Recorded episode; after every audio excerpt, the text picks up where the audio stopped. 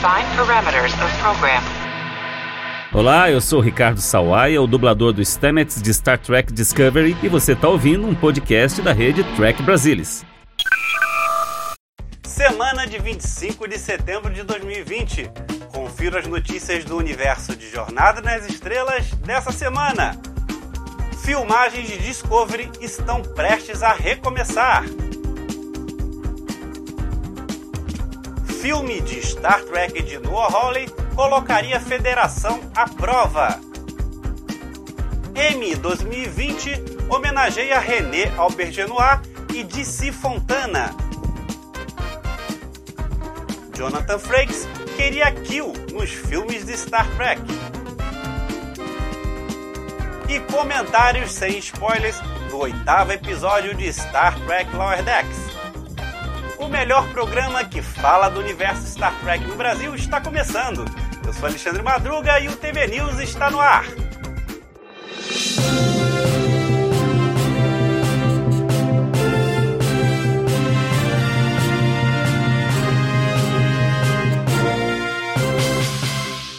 A tripulação de Star Trek A Nova Geração participou de quatro longas-metragens.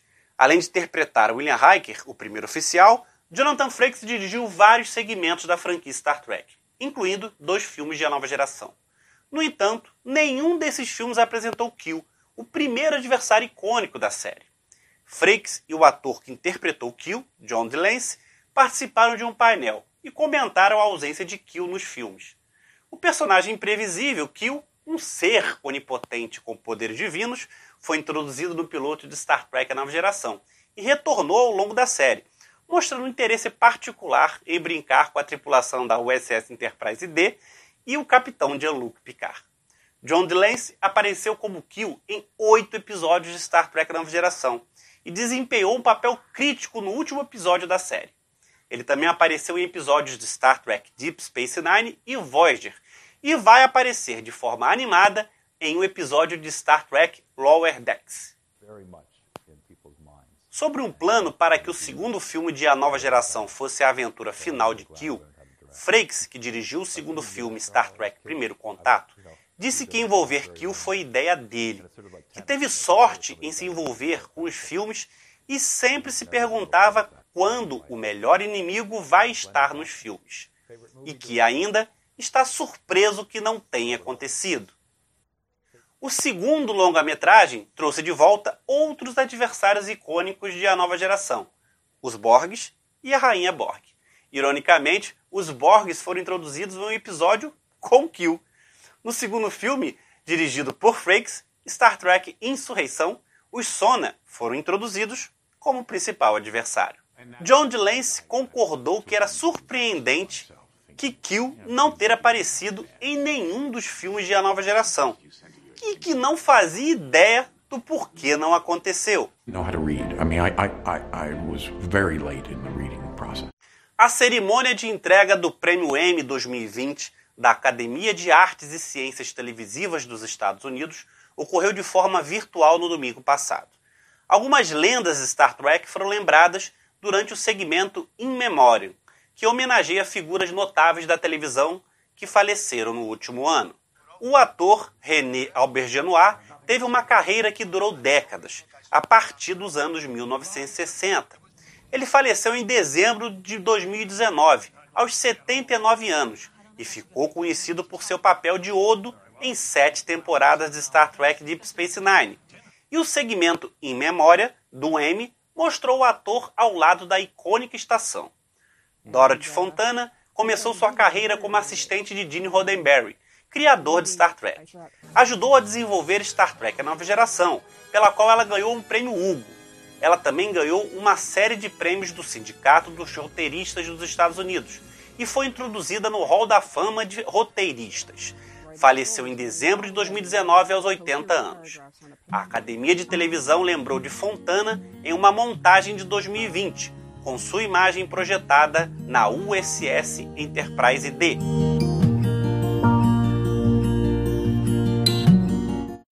Como já foi noticiado, o projeto do roteirista e produtor Noah Hawley para um novo filme Star Trek foi colocado em modo de espera pela Paramount. devido ao tema ser relacionado a um vírus mortal, o que traria um comparativo inconveniente com o nosso momento atual.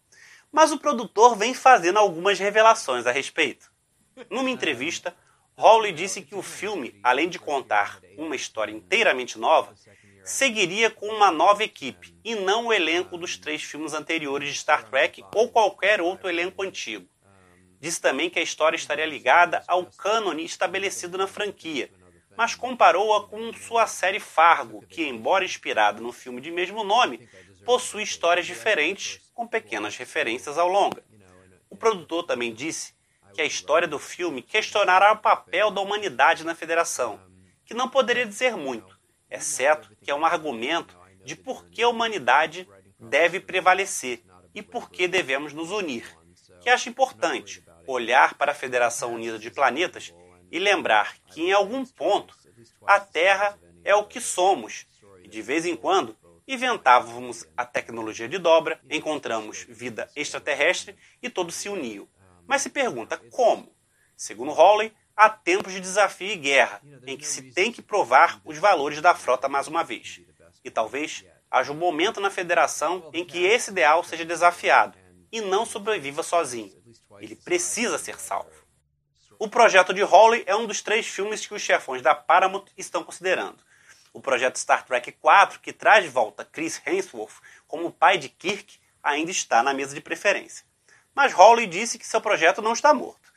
O terceiro refere-se à ideia de Quentin Tarantino, que ainda não foi descartado definitivamente.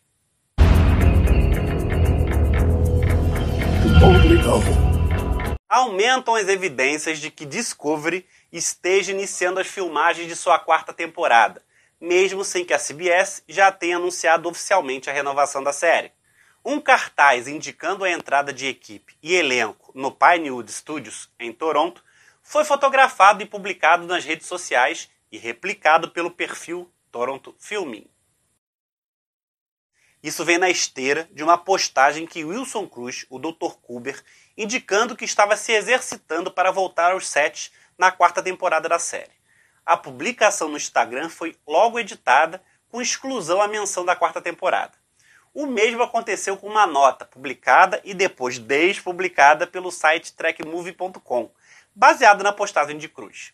Naturalmente, a exclusão aconteceu a pedido da CBS. Espera-se que o estúdio anuncie a renovação e a volta às filmagens na New York Comic Con, que terá um painel do Star Trek Universe no próximo dia 8, apenas uma semana da estreia do terceiro ano.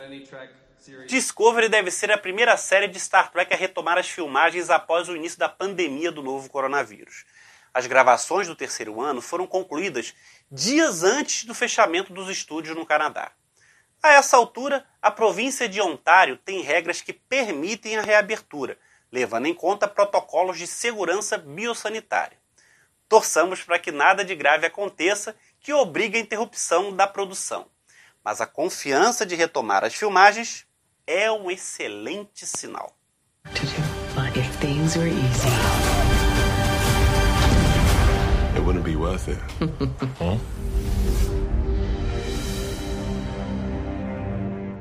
E saiu o oitavo episódio de Star Trek Lower Decks, Veritas, escrito por Gary Bernard e dirigido por Kim Ardit. Neste novo episódio, os alferes Boiler, Mariner, Rutherford e Tendi encontram-se em julgamento, quando alienígenas os forçam a testemunhar, como um grupo, sobre missões ultrasecretas e encontros de naves estelares que deram errado. O líder alienígena é dublado por Kurtwood Smith, que atuou como presidente da Federação Estelar em Jornada nas Estrelas 6, A Terra Desconhecida, e trabalhou em Voyager e Deep Space Nine. E mais uma vez, um especialista do Trek Brasilis vem aqui contar do que achou do episódio sem spoilers. Hoje, quem comenta é Ricardo Nespoli. Conta aí, Ricardo, que, que tu achou do episódio? Fala Madruga, fala pessoal aí que está assistindo o TB News. Bem, eu vim aqui para falar minha opinião sobre o episódio Veritas, o último episódio de Star Trek Lower Decks, e eu já quero começar dizendo que foi um episódio que eu adorei, eu achei sensacional. E aí eu vou dizer um motivo que já me faz gostar desse episódio a priori. É um episódio de julgamento. Eu adoro episódios de julgamento em Star Trek, porque eles conseguem contar é, coisas que estão acontecendo sobre a ótica e a perspectiva de personagens diversos. E eles, em Lower Decks, eles conseguem fazer isso muito bem. É muito interessante a gente ver os acontecimentos é, narrados de uma forma diversa. A gente saber o que, que atende, a gente saber o que, que o Boiler, a Mariner, e o Rutherford acham sobre os, os acontecimentos que estão ali no centro do, da, da questão é muito interessante. Então a gente consegue ver como os Lower Decks participam das coisas, mas nem sempre entendendo tudo muito bem, isso é muito legal. Eu gost, gostei também desse episódio porque eles fazem uma coisa que eu já tinha comentado antes, nos primeiras impressões aí, que é dividir as duplas a gente não está olhando exatamente Boiler e Mariner, Rutherford e Tandy, não. A gente está vendo cada um tendo a sua própria autonomia e criando suas próprias é, visões sobre o que tem acontecido. Então, assim, tenho certeza que todo mundo vai gostar. E pro fã de Star Trek antigo, eu vou falar para vocês que tem uma surpresinha que, ó, não deixem de assistir. Não deixe de se inscrever em nosso canal, dar um like e deixar comentários do que achou desse TB News que está terminando. Não custa lembrar que sempre que quiserem saber do universo de Star Trek, acessem o portal do Trek Brasilis a qualquer hora. Obrigado pela audiência, obrigado pela presença. Nos vemos no próximo programa. Tchau!